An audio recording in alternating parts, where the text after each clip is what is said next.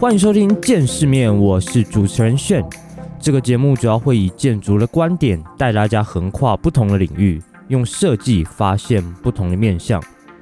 好，那今天是我 Podcast 节目的第十集。好，那很开心哦，终于录到了我的第一个第十集。那上周的话，其实我有在 IG 上面稍微提一下，说呃观众 Q&A 的部分，就有没有在第十集的时候啊，有一些想要提问的内容。那这个部分的话，我会在呃节目的最后跟大家分享一下。那这集的话，我主要来讲一下打开新竹这个活动哦。打开新竹啊，就刚好是接在呃打开台北之后，就是在十二月的十一号跟十二号。那大家其实会发现哦，就近几年啊，其实新竹好像越来越多的这种设计展，然后也越来越多有质感的这种设计空间哦。所以其实很明显可以发现哦，就新竹的政府在设计这块领域啊，下了还蛮多的功夫哦。那透过像是呃办展览的形式，让大家发现一些诶比较厉害的年轻设计师，然后也可以让一些民众了解到说啊，诶原来可以靠设计的力量去改变一个城市。好，那这是开放的空间呢，有五十到六十个左右，有些像是那个私人住宅，然后有高科技的工业设计的厂房啊，然后还有像是建筑或者是艺术类的工作室，然后还有像是独立音乐的展演空间等等的。其实有蛮多都是那个平常去新竹玩的时候不会发现到的空间呢，所以刚好你可以趁着周末来一个两天一夜的小旅行，我觉得也是蛮不错的。好，那跟上集一样哦，我有自己做了一些小分类，然后这些主要是一些我比较有兴趣的空间，那就跟大家来分享一下。第一个是都市丛林系列哦，那这个系列呢本身是半亩堂这个建筑设计公司的作品，然后其实它这一次开放的住宅项目里面啊，我之前其实有去参观过，就我们之前大三的时候，那时候有一个校外参观，然后我们系上那时候就包了几部游览车下去。那我自己觉得，就这几个住宅案呢，还蛮值得来参观的。他们的作品本身都是它建筑本身跟自然的环境有蛮强的一个连接。就它的住宅啊，看上去如果你只说垂直绿化的话，可能有点太简单了。因为它基本上是把整个生态给融入到这个住宅里面。就如果你希望有郊区的自然环境，但你又希望呃有市区这种交通的便利性的话，我觉得它刚好是把这两个优点就刚好合在一起哦。那我们之前去参观的时候啊，那个半亩堂的设计师就是穿着那种长袍，然后亚麻的衣服，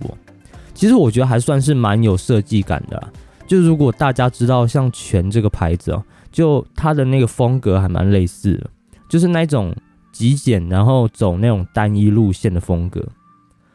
那他们这个建案呢，跟一般的建案很不一样的，就是说它的那个公共空间，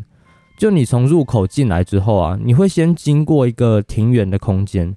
然后它这个庭园的空间其实就是像是树林或者是水池去组成的。然后你进到这个建筑物里面的时候啊，它的路径也不是只有一条，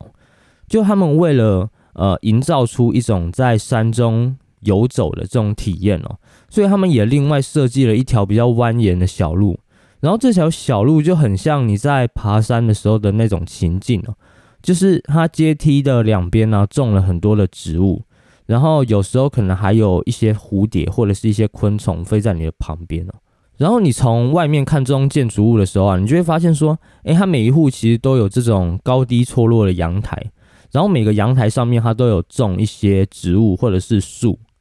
那他们阳台上主要是种像榉木，然后狼鱼、九琼这种它新竹在地的原生植物，所以你看上去你就会觉得好像整栋建筑物啊都被这个绿植给包覆。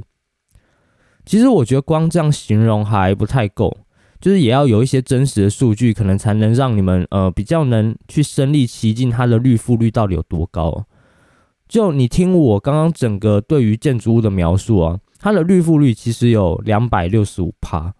就正常的建筑建案，它其实绿覆率只有大概是二十六帕左右而已。所以你就可以知道说，两百六十五帕的概念基本上就是已经包覆了整个建筑。然后还有一个就是说，它本身退缩出来的这个绿化空间也很大哦。就我记得啊，他那时候还有说晚上的时候会有萤火虫，不过因为我们那时候是早上去的，所以那时候就没有看到那个萤火虫了。那其实它这个绿化也不是只有美观的功能而已哦，它其实同时也有这个节能的效果。就其实他们有用过热像仪去测过温度，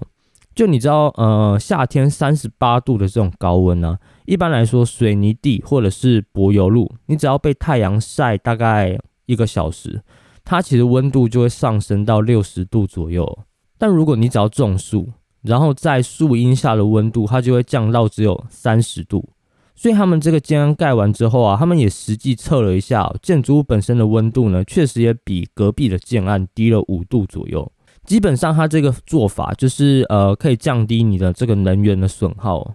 我在这边举个例子，可能大家就会比较好去了解。就假设你外面现在三十度好了，然后建筑物本身有绿化，所以实际可能只有二十五度，但是隔壁栋没有绿化，所以它的实际温度是三十度。那好，假设你现在开冷气是二十二度，那是不是隔壁栋就需要花更多的时间，才能让室内从三十度去降到二十二度？其实简单来说啦，就是帮你省了电费，然后也减少了一些二氧化碳的排放嘛。好，那刚刚讲到的是整个建筑的外立面嘛，我们其实还没有讲到室内哦。它的室内的公设啊，其实我觉得做的蛮好的，就它的使用率其实也蛮高的。它在那个二楼的地方，它有两间社区客房。就是如果你有朋友来，但是你的家里可能比较小，没有地方可以住的话呢，你可以去睡那个二楼的社区客房。那客房当然也是有设计过啊，就是不是一般比较简陋的那一种。然后它还有一个社区的厨房，它那个厨房我觉得也蛮不错的，就是它有一个很大的中岛台，然后假日的时候啊，它有一个厨艺教室。就是你可以有一些教学啊、上课在那边使用，然后他们还有像是视听室跟电影院，但这两个空间我记得好像那时候校外参观的时候没有去看到。然后我们有去到的另一个地方是它的公共空间，有一个是食堂，然后他们的食堂啊，其实就很像那种差级风的茶室哦，就室内啊，它都是用比较天然的这种材料，像是。呃，老木头做的这种桌子，或者是红泥去制作的这种土墙的墙面，那它的屋顶公社我觉得也蛮棒的哦，就是它有一个无边界的水塘，然后水塘上面啊就种了很多这种水生植物，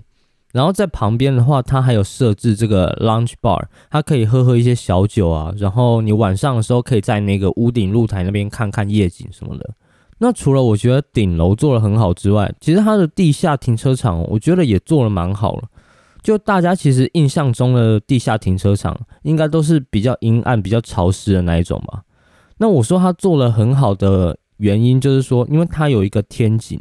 然后你的阳光跟风，其实它都可以进到你的地下室，所以你在停车场的时候啊，你就会觉得说，诶，它是一个很通风，然后光线也很充足的一个空间哦。好，那这个系列啊，就是呃，这次有几个若山，就是我刚刚说的这个建案，然后还有一个是厚实聚落，实就是食物的石，然后这个地方它也是半亩堂设计的。那这个地方之前其实我们也去参观过，就是简单来说啊，它在这个园区里面呢，就是结合了像是小农市集，然后咖啡厅，然后酒吧。其实我觉得算是一个很不错吃下午茶的地方哦。然后它在入口的地方有放了很多这种天然的农作物，然后像是手工的饼干啊之类的。那在这个园区里面哦，其实它是有呃功能分区的，就是它不同功能它是在不同的独立的建筑物里面。像我刚刚说有一个酒吧嘛，然后它其中有一栋是洞穴型的建筑物。其实里面实际面积还蛮小的，大概就是只能容纳八个人左右。然后我记得我们以前去的时候是卖咖啡的，但他现在好像改成酒吧。然后他原本的咖啡厅就移到了户外的另外一栋建筑物里面。那它的外面其实还有设置了一些座位区哦，就你可以点一杯咖啡或者是下午茶的小点心，然后你就坐在外面像是森林的地方。其实他平常游客也蛮多的，所以就是其实这个地方你之后自己要来也是 OK 的，只是说差在啊，它这一次可能就是有导览，然后你之后来的话就是没有导览的一个状态哦。好，那这个就是都市丛林系列。其实说实在，我还蛮喜欢这个系列的，因为有些住宅建案啊，你其实平常会比较难去接触到嘛，除非你要特别去申请或者是报团，那你就可以趁着这个周末的时候啊，好好去体验一下。但前提是说，他也要先预约。所以如果你在上周没有预约的话，你可能呃十二月十一号、十二号你就没有办法去。好，那第二个我觉得也蛮酷的，是看不见的日常系列。这个系列主要就是说，呃，你平常接触不太到的空间。举例来说啊，像是国家的太空中心，然后香山风力发电站，然后国家的重力基准站，或者是台电的变电所等等的。那这几个都是属于那种民生用电，或者是卫星相关的。其实应该蛮多人不知道发电厂长什么样子的吧？因为如果你不是在那边工作的人啊，基本上你平常也不太会接触到这种地方哦。那其实这种地方啊，它主要都是还需要有专门的人来看管哦。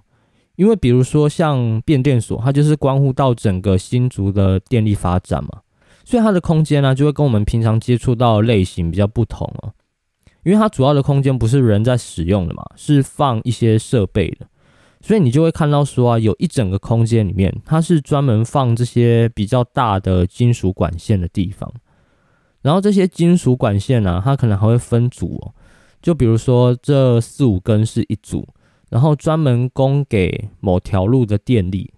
然后还有一个国家太空中心，我觉得也蛮酷的。就如果你常看那种科幻电影，你应该会看到有一个画面是有一群人，然后专门在一个控制中心里面。然后每个人配的电脑上面都是有那种卫星数据或者是火箭数据的那种资料，然后在这个控制室的正前方呢，它就会有一个很大的屏幕，然后显示目前卫星的这种实时跟进的状态。那这个地方啊，刚好就跟电影里面描述的场景，我觉得还蛮像的。好，那刚刚说到的那两个啊，都属于政府的空间嘛。那其实还有一种。是属于私人的空间，就是工厂类。我看这次啊，其实它里面有一个空间是华夏玻璃的工厂哦。那这间工厂的话，应该是全台湾最大的日用玻璃的制造商。就比如说，呃，食品类的容器，然后化妆品的瓶子，或者是香水的瓶子，或者是你们平常喝酒的玻璃瓶哦，基本上都是在他们的制造范围里面了。那参观的内容啊，就是主要你可以看到，呃，现在工厂这种自动化生产的过程。这间的话，我是没有去过了。不过大学的时候，我们在校外参观的时候，有看过另外一家是台玻集团，就台湾玻璃集团。但我们那时候参观的内容啊，其实比较着重在就建筑或者是室内设计，它能用到的这种玻璃种类哦。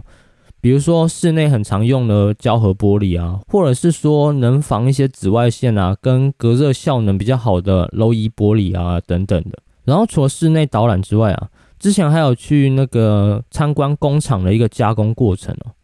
所以我觉得那一次参观完之后啊，就对整个玻璃的这种知识又更进了一步。就除了你知道怎么应用之外啊，你还可以看到说它整个的制作过程。那其实说到工厂我就想到说，现在其实很多的工厂都变成观光工厂嘛，就是它除了工厂本身的这个功能定位之外啊，它还能让很多的这种游客来这边体验哦。就比如说宜兰有一个很有名的那个金车格马兰威士忌酒厂，应该还蛮多人都知道了嘛。就是它其实已经变成一个出去玩的时候，呃，旅游清单上面的其中一个景点。就你除了可以看到他们酿酒的这个过程之外啊，其实他们还有一个专门的展馆是在介绍这个威士忌酿酒的过程。然后你参观完之后啊，就还可以去试喝一下不同种类的威士忌哦。好，那刚刚说的是看不见的日常系列嘛，那接下来我再介绍一个系列，我自己觉得也很不错，就是手工工作室系列。就这个系列其实很适合，不管是像亲子。然后朋友啊，或者是情侣，就平常放假的时候，除了逛街啊，或者是呃一些户外活动之外，我觉得手作其实也算是一个还蛮不错的行程了。好，那这次参与的工作室啊，有像是设计玻璃的春室，春天的春，室内的室。然后有做捐印的玩印工作室，然后做陶艺的陶艺森林，还有像是做精工的敲敲精工哦。春市其实是我个人一直还蛮想去，但是我还没去过的地方啊。它应该算是这一年多才开始红起来的吧。然后它跟前面讲到的这个玻璃工厂，它不一样的地方就是说，它其实更偏向设计，更偏向展览，然后还有这种选物店的感觉哦。简单来说，我觉得就是更适合年轻人，然后旅游性质会更强一些。那它这个所谓的设计到底区别在哪里哦？就前面提到的那个工厂啊，它其实都比较偏向大量生产嘛，然后市面上同质性比较高的这种容器。但这间店的话，它其实更偏向克制化，或是说它把玻璃的可能性用设计去转化了一下。比如说，他们有出一款展示品哦，有有点算艺术品吧，就是他把竹子的意象去透过呃玻璃加工之后，去变成一款艺术品。所以它的视觉上看起来就很像是玻璃做了竹子，然后还有另外一款，它是利用水波纹的意象去把它变成一个玻璃的杯垫。其实它这个店里面的东西啊，就更偏向生活美学方面吧。然后像他们的柜台啊，其实它整个都是用这种玻璃砖去打造的，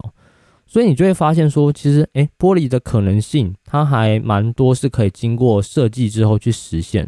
好，那我简单的介绍一下它的楼层哦，就它总共有四层楼，然后它的一楼的话是玻璃工坊，就这一层的话，其实是可以让你体验手做玻璃，像口吹玻璃啊，或者是拉丝玻璃这种制作过程。然后二楼的话，它主要就是我刚刚说的那个选物店，有卖一些刚刚说的呃玻璃的手工艺品啊，或者是一些比较有质感一点的玻璃器皿哦。像杯子啊、呃盘子啊这种东西，然后三楼的话，它主要是呃展览的空间，还有一个咖啡厅。就他们这边呢，好像定期是会有一些展览的活动。然后四楼的话，其实是一个美术空间嘛，就它跟三楼那个展览空间的性质其实比较像，就他们可能会定期展出一些他们新做好的玻璃制品啊等等的，所以其实我觉得还蛮不错的。就新竹有越来越多这种设计型的店家哦，那我觉得还蛮好的，就是它可以把一个城市提升的越来越有质感。好，所以今天我主要提了三个系列嘛，就第一个是刚说的都市丛林系列，然后另外一个是看不见的日常系列，然后最后一个是手做的工作室系列。那其实在这几个系列当中啊，我还有蛮多是还没有讲到的。那如果有兴趣的话，你可以去搜寻一下，打开新竹的官网去看一下。那这一次的时间呢？因为他报名的时间只有四天，然后比较短一点，所以你如果上周没有预约的话，你可能有些呃空间你就去不了了。好，那最后来念一下听众的留言好了。如果之后留言数多一点的话，我可能就不用每十集念一次哦。好，第一位听众永恒的恒。其实不管哪个行业哦，泡沫化都是必经的。不管在传统的行业，或是你再怎么失传的行业，也都面临一样的问题。要怎么变化才是重点？手就已经回不去了。可惜这一集声音好像有点小声。好，针对有点小声这个问题啊，其实你应该可以发现了，我现在后面集数的声音应该都有调的比较大声一点了。好，那这一集其实应该是在说第二集恒大地产危机的那一集哦。我后面有提到说，其实每个行业啊，它都会有泡沫化的这个过程。但你应该会发现哦，就泡沫化它只是一个现象而已。一般说，你经历了泡沫化，你才会有新的改变嘛。所以说啊，就是闻到新的商机的那一批人，一般都会变成这种泡沫化之后的革命元老哦。像现在元宇宙也很红嘛，然后 NFT 相关的应用，我相信之后也会越做越发展越来越好。那你不要想这个元宇宙只属于像科技业的人哦，其实任何行业它都能成为元宇宙的一部分。那有关于这个元宇宙 NFT 跟建筑设计的关系呢，我之后可能会再开一集跟大家聊一下。好，下一个是我是零，他回复说赞哦，好，谢谢支持。下一个小飞侠彼得潘说听古埃的推荐来的。水欧版主，你的声音很适合做播客，内容非常的新颖，思路清晰，加油加油！好啦，感谢。其实我做这个节目就是希望说，用一些比较浅显易懂啊，或者是比较有趣的观点哦，来分享一些建筑相关的议题嘛。那到现在十集，我其实总共有做了一些主题哦，像是新闻相关的，然后科技相关的，然后商业逻辑相关的嘛。你会发现说啊，这些其实都属于跨领域，但它跟设计本身又脱离不了关系。而且可能跟你的生活也蛮接近哦。那听完这些主题啊，如果可以让你开一些脑洞，这就是我原本的目的哦。好，下一个真真让喝咖啡不单纯只是味蕾的享受，也是视觉的结合。对，这集的话其实是讲到那个星巴克的商业思路，就他们做了一个甄选店嘛，然后那个甄选店是属于体验型的空间。然后在这里面呢，你可以打破以往你对于单纯购物的这种经验。那其实体验型的空间呢，我觉得下一步就是结合科技了，就是不管你是结合 AR 或是 VR 相关的领域，这种扩增实境的可能性哦，我也会在之后的科技相关的议题去讨论一下。好，下一个沈哥，内容丰富，用专业的眼光来谈论主题，引人入胜。好，谢谢。其实这一集的话，主要是在说那个马斯克，他有看好一个公司叫做 Boxable，然后 Boxable 这间公司呢，主要是生产这个组合屋了。那这个组合屋啊，其实除了应用在地球上之外哦，它对于马斯克未来想要移民火星的时候，你需要快速去建造的这种特性啊，其实也是组合屋的一种优势哦。因为其实你会发现哦，马斯克他在思考的东西啊，都是跟未来的几十年以后的议题会有相关的。所以为什么特斯拉它的股票估值会这么高？你如果单纯看账面上，你可能会觉得说，诶，特斯拉它早就已经被捧得过高了，那它怎么还持续的在涨上去？其实很多投资人呢，他看好的都是马斯克的一个思维跟他的梦想。但当然也不是说我讲完之后你就直接去买他的股票了，你自己当然也是要评估一下你的呃财力啊，或者是一些可行性的部分。但我只能说啊，他算是一个一句话就可以决定股票涨幅的人了。好，下一个玉红，能不能讲一下建筑科技的内容、实习工作机会以及非本科生念学士后建筑的建议？谢谢。好，那我猜你这样问的话，应该本来就不是建筑相关领域。但应该是对建筑领域有兴趣，对吧？其实我觉得这个问题可以分两个部分来答，哎，就一个是理想面，然后一个是现实面。就如果你已经是大学毕业，然后想要念学士后的话，其实你可能要先知道，就他需要三年半的时间去念，就等于你将近要再念一个新的大学。那你对于建筑是不是有足够的热情呢？其实你自己就要稍微想一下，因为三年半其实还蛮久了。好，那讲到说建筑系的内容啊，其实我觉得主要要看学校，因为有些学校它可能是以学术研究为主，然后有些可能是以做设计相关的议题为主。比如说像国内的东海研究所 B 组，就它简称是东海研 B 嘛，它就是比较扎实的那种建筑学。从一开始你可能是学基本图学、基本制图。然后可能上课的内容是一些呃用比较抽象的文字去设计出一个空间，然后到后面你可能两年之后、三年之后，然后到后面他可能是给你一个议题去探讨，比如说呃都市死角的这个议题，然后你要去分析它的基地，去分析它的人流的状况，然后决定说你到后面要用什么样的手法去做这个建筑。然后你因为做了这个建筑以后，是不是可以改善这个都市治安死角的问题？然后反而进而去活化这个邻里空间之类的。这个的话，其实它跟未来的工作啊接触上基本是比较接近一点的。但是还有一种类型哦，就比如说你是想念国外的研究所好了，比如说英国的 UCL，那它比较注重的就是呃像是未来的科技面。比如说，你盖房子的方式，在未来可能会改变，所以它的里面的教学，它的 studio 里面，它主要是研究说，嗯，我如何研究出一个单元的模组，然后用自动化的方式呢，去让它变成一个可以盖的建筑物。那如果你是念这个方面的，你可能就要先了解到，比比如说在台湾的话，它可能没有公司在做这一块东西，然后你未来的工作很有可能就是要在国外为主。然后说到实习的话，其实你如果开始念学士后研究之后啊，应该学校就会有蛮多的实习的资源哦。然后如果你是自己投，当然也可以。比如说你对日本的事务所有兴趣的话，你也可以去他们的官网投履历啊。比如说比较有名的像魏延武啊、Sana、妹岛，然后藤本创介、时尚纯也。如果你有应征上的话，基本上都是一到两周的时间，他就会回复你 mail。然后，如果你是对中国的建筑事务所有兴趣的话，不管是外企或者是民营的事务所，你其实，在古德上面或者是友方上面，你都可以找得到实习的相关资讯哦。那这个之前我其实有做了一集，呃，在我的 YouTube 频道上面啊。如果你有兴趣的话，你可以回头去看一下。OK，那我今天的节目就到这里喽。现在到 Apple Podcast、Google Podcast。